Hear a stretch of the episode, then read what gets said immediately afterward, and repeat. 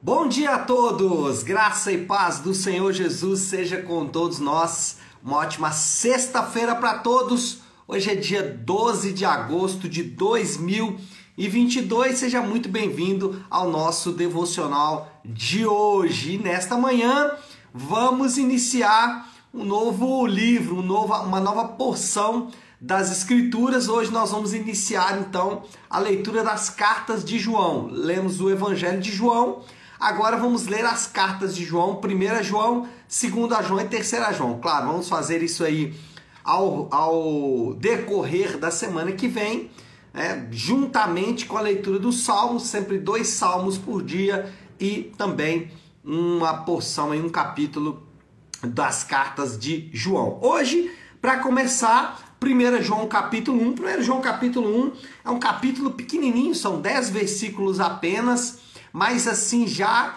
de uma riqueza muito grande. Eu quero ler aqui alguns versículos e aí depois eu faço uma contextualização. Eu vou ler os versículos 5, 6 e 7. Então, 1 João 1, versículos 5, 6 e 7. Só fazendo um comentário aqui, não confunda com João capítulo 1. João capítulo 1 é o Evangelho de João. Nós estamos na carta de João. Então, é para quem tem a Bíblia impressa e está lá no finalzinho da Bíblia, já próximo de Apocalipse, 1 João capítulo 1, versículo 5 até 7. Diz assim: Esta é a mensagem que dele ouvimos e transmitimos a vocês. Deus é luz, nele não há treva alguma. Se afirmamos que temos comunhão com ele, mas andamos nas trevas, mentimos e não praticamos a verdade. Se, porém, andarmos na luz como Ele está na luz, temos comunhão uns com os outros e o sangue de Jesus, seu Filho, nos purifica de todo pecado. Bom, João escreve as suas cartas, especialmente a sua primeira carta, para um grupo de cristãos próximos a ele. Parece que são é, convertidos que têm uma relação estreita com João porque ele não gasta muito tempo se apresentando, falando algumas saudações iniciais, como normalmente é feito aí nas cartas, especialmente cartas de Paulo. Nesse caso, João vai direto para o assunto, e o assunto é esse, versículo 5. Esse é o assunto. Essa é a mensagem que dele ouvimos e transmitimos. Deus é luz e nele não há treva alguma. Então, João começa a sua carta colocando esse pressuposto e a partir desse pressuposto, a partir desse paradigma, ele vai desenvolver então todo o seu raciocínio. Raciocínio esse que tem como objetivo dois, é, dois propósitos especiais. Primeiro, propósito de João é combater os falsos ensinos. Então ele quer trazer ensinos corretos para deixar para trás os falsos ensinos. Essa maneira de ensinarmos corretamente a palavra de Deus. É, só fazer um comentário, tem gente que fala assim, é, são duas visões diferentes. Não, é que um está querendo transmitir a verdadeira palavra de Deus, o outro está transmitindo as ideias dele. Então, a, a ideia de João aqui é transmitir a verdade, é transmitir a palavra de Deus, o evangelho de Deus, que quer combater os falsos ensinos. Esses falsos ensinos, é o nosso segundo ponto, estava ligado ao agnosticismo, né? ou aqueles é, agnosticismo não, gnosticismos, perdão, agnóstico é outra coisa, gnosticismo que de certa forma queriam dizer o seguinte, que Jesus ele não poderia vir em corpo porque a matéria é ruim o espírito é bom, o mundo espiritual é bom e o mundo carnal é ruim. Bom, para começar a sua conversa, então, de combater o gnosticismo e também combater os falsos ensinos, ele vai fazer aqui, em primeiro lugar, um contraste entre duas maneiras de viver. Ele vai dizer: olha, existem aqueles que vivem na luz e existem aqueles que vivem nas trevas. Falando especificadamente sobre a luz, andar na luz, é, muitas pessoas interpretam como andar na luz como se fosse uma impecabilidade, ou seja, o crente que anda na luz é aquele que nunca peca. E quando eu peco, eu vou para as trevas. E quando eu estou em santidade, eu vou para a luz. Uma espécie de dualismo ali, né? Eu fico andando entre dois mundos. Mas não é isso que João está dizendo. Ou talvez um partidarismo, né? Dizendo o seguinte: olha, o, aqueles do partido da luz, aqueles que são da luz, são melhores, são os caras top demais. E aqueles que estão nas trevas são aqueles que não prestam, são os maldosos do mundo, tem que ser é, eliminados da existência, né? Então não é isso que significa do ponto de vista do apóstolo João é, andar na luz e andar nas trevas. Para ele, andar na luz e andar nas trevas é ou estar sempre diante de Deus ou estar afastado de Deus.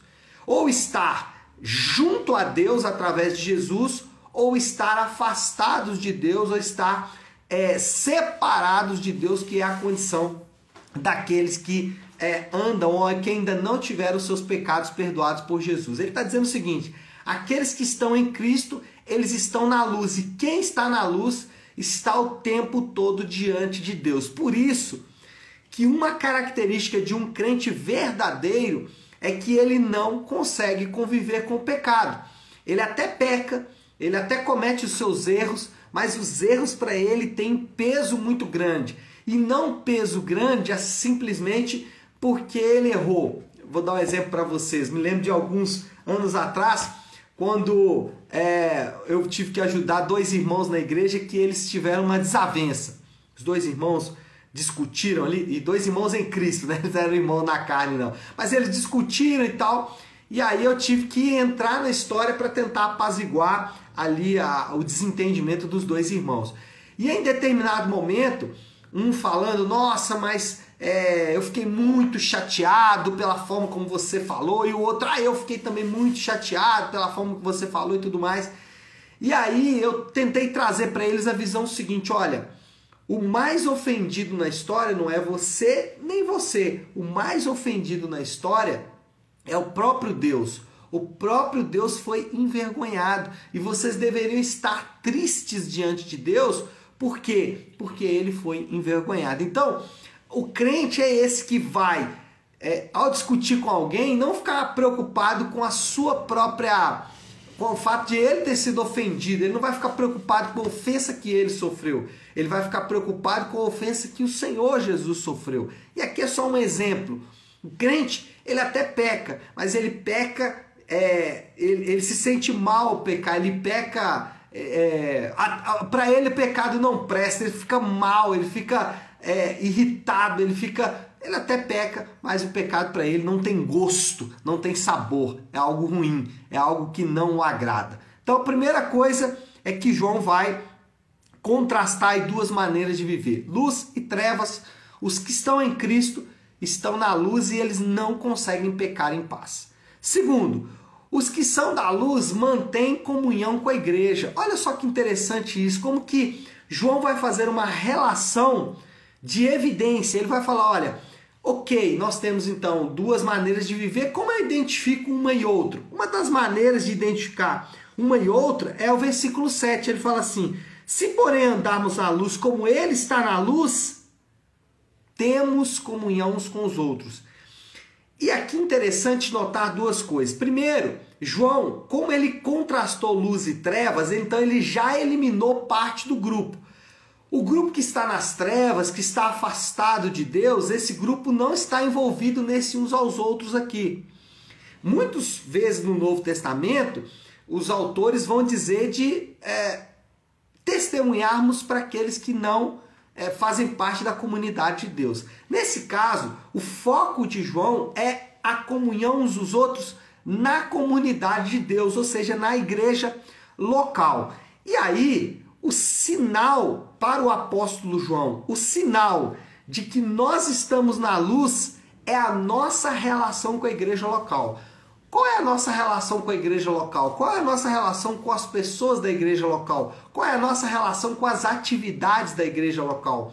Qual é a minha comunhão com a igreja local? É uma comunhão esporádica? Eu compartilho com a igreja local apenas momentos no domingo, né? assim, momentos bem esporádicos, de vez em quando eu vou, não vou. Esse tipo de comunhão, ela não oferece o que a comunhão verdadeira ou que a comunhão deveria oferecer. Olha isso. João fala de duas maneiras de viver, e João fala, né, no ponto anterior, que os que estão na luz, eles não convivem com o pecado, eles não conseguem viver bem com o pecado. Agora, como eu posso, de maneira correta, saber o que é pecado ou não? A igreja local, o corpo de crentes local, aquela comunidade que você faz parte, ela oferece para você, por exemplo, o discipulado. Como eu posso saber que algo na minha vida não é bom? Através do discipulado, através de aprender e ensinar uns aos outros em momentos de comunhão, em momentos em comum. Então, como eu posso ter discipulado com a igreja local, sendo que eu não participo da igreja local? E como eu posso ter discipulado na palavra de Deus, saber o que é correto e o que não é correto se eu não participo da igreja local, se eu participo dos encontros da empresa, dos encontros da família, dos encontros dos amigos, mas eu não participo dos encontros da igreja local. Eu não consigo aferir, eu não consigo ter uma vara de medir para saber que o que eu estou fazendo é correto ou não. Então, a igreja local oferece discipulado. Por isso é que João faz uma ligação entre um e outro, para dizer o seguinte: olha, se você é, pretende, se você realmente é da luz, você vai ter essa comunhão porque naturalmente você vai querer saber o que é certo e o que é errado.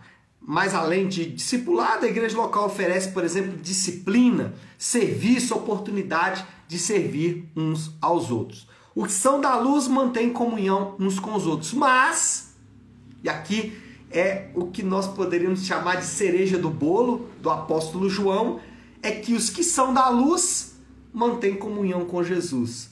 É, até rimou. os que são da luz mantêm comunhão com a igreja local, participa ativamente da igreja local. Quem é da luz participa das coisas da igreja local, mas quem é da luz também tem comunhão com Jesus. Comunhão é outra palavra para intimidade, tá? É, modernamente, algumas pessoas mudaram esta expressão e substituíram a palavra comunhão pela palavra intimidade. Ah, tem intimidade com Deus, intimidade com Deus, intimidade com Deus. Só que intimidade com Deus não é um, uma, uma expressão bíblica. Você, mesmo nas traduções mais modernas, você não vai ver essa palavra intimidade, mas comunhão aparece e aparece com frequência. E aqui ele fala é, é, sobre essa comunhão. Ele fala: se afirmamos que temos comunhão com Ele, com Ele quem? Com Jesus ou com Deus. Né? Então, ter comunhão com Deus é algo objetivo. Não é subjetivo. Eu não traço uma linha transparente que eu não sei onde ela está. Eu sei exatamente aonde está essa comunhão. E aonde está? Aqueles que estão em Cristo têm comunhão com Cristo, aqueles que não estão não têm. Anote aí. Não existem os que são mais ou menos. Intimidade com Deus não tem aqueles que são mais íntimos e os que são menos íntimos. Ou tem ou não tem. Então, ah, eu vou buscar mais a Deus, né? Para ser mais íntimo de Deus. Eu vou buscar mais a Deus para ter mais comunhão com Deus. Biblicamente falando, isso não é verdade. O que vai acontecer é que quando eu busco mais a Deus, isso é discipulado. Eu estou crescendo, eu estou amadurecendo na fé e eu estou me tornando mais parecido com Ele. E a intimidade com Jesus deveria produzir humildade. Em muitos casos, essa intimidade, essa comunhão produz arrogância. Eu tenho intimidade com Deus, você não. Então, tá vendo, mostrando pela sua conduta que não tem intimidade nenhuma, né? Ou então, olha, venha para o meu grupo dos íntimos de Deus. É, não faz muito sentido. Então, comunhão com Deus, intimidade com Deus é algo objetivo. Ou tem ou não tem. Se você tem, tem, acabou. E você tem porque Jesus oferece isso através da obra da redenção. Bom, moral da história, eu preciso terminar e o tempo está correndo. Vamos lá, moral da história. Aqueles que são perdoados viverão em comunhão uns com os outros que também foram perdoados. Então, aqueles que são perdoados, ou seja, aqueles que estão em comunhão com Cristo, viverão em comunhão com outros que também foram perdoados. Naturalmente haverá esta união, naturalmente haverá esse ajuntamento, porque são povo de Deus, povo de Deus vivendo de maneira junta. Desafio do Léo, então, nesta sexta-feira. Quer buscar intimidade com Deus? Quer buscar comunhão com Deus? Quer ser mais íntimo de Deus? E é óbvio que eu estou fazendo uma ironia, né? Estou usando de ironia como eu disse, comunhão ou tem ou não tem, mas como nós podemos de fato manifestar esta comunhão? É quando temos comunhão uns com os outros, quando temos comunhão com a igreja local, com as atividades da igreja local. Então, um crente que anda na luz, ele certamente vai participar destas atividades. Como tá? O desafio do Léo dessa sexta é como está a sua atividade com a igreja local. Esporádica? Só no domingo? Pense um pouco sobre isso. Talvez você vai precisar reavaliar as suas prioridades, você vai precisar reavaliar a sua agenda e perceber que, parafraseando aqui o apóstolo João, se andarmos na luz como ele está na luz, temos comunhão uns com os outros. Então é algo objetivo, é algo direto. Ou se tem ou não tem. Vamos orar, vamos colocar tudo isso aí diante de Deus. Então, como eu gosto de fazer toda sexta-feira, encerrar nossa semana de devocional com a oração que o Senhor nos ensinou, com a oração do Pai Nosso. Então, se você puder, pare um instante o que está fazendo e vamos juntos buscar a Deus em oração, orando a oração que o Senhor nos ensinou. Pai nosso que estás nos céus, santificado seja o teu nome. Venha o teu reino, seja feita a tua vontade, assim na terra como no céu. Dá-nos hoje o nosso pão de cada dia. Perdoa as nossas dívidas, assim como perdoamos aos nossos devedores. E não nos deixes cair em tentação, mas livra-nos do mal, porque teu é o reino, o poder e a glória para sempre. Amém. Amém e amém. Amém, meu povo? Bom, então nós vamos ficando por aqui. Quero só deixar um convite para você domingo na nossa igreja nave nós temos o culto de celebração que começa às 10 da manhã, mas eu quero te convidar a chegar às 9. Às 9 nós temos reunião de oração, que é o nosso embarque de oração. Então venha orar junto com a igreja local, como os crentes do passado faziam. Vamos juntos buscar a Deus sempre em oração, ali como igreja local, às nove da manhã. Nós começamos então o nosso embarque de oração. Domingo eu vou estar à frente ali dirigindo o embarque de oração e nós estaremos juntos até 9h45. Aí depois tem um cafezinho e aí a gente vai então para o nosso culto de celebração que começa às 10 da manhã, tá bom? Deus abençoe. Sexta-feira abençoada, final de semana abençoado. Fiquem com Deus.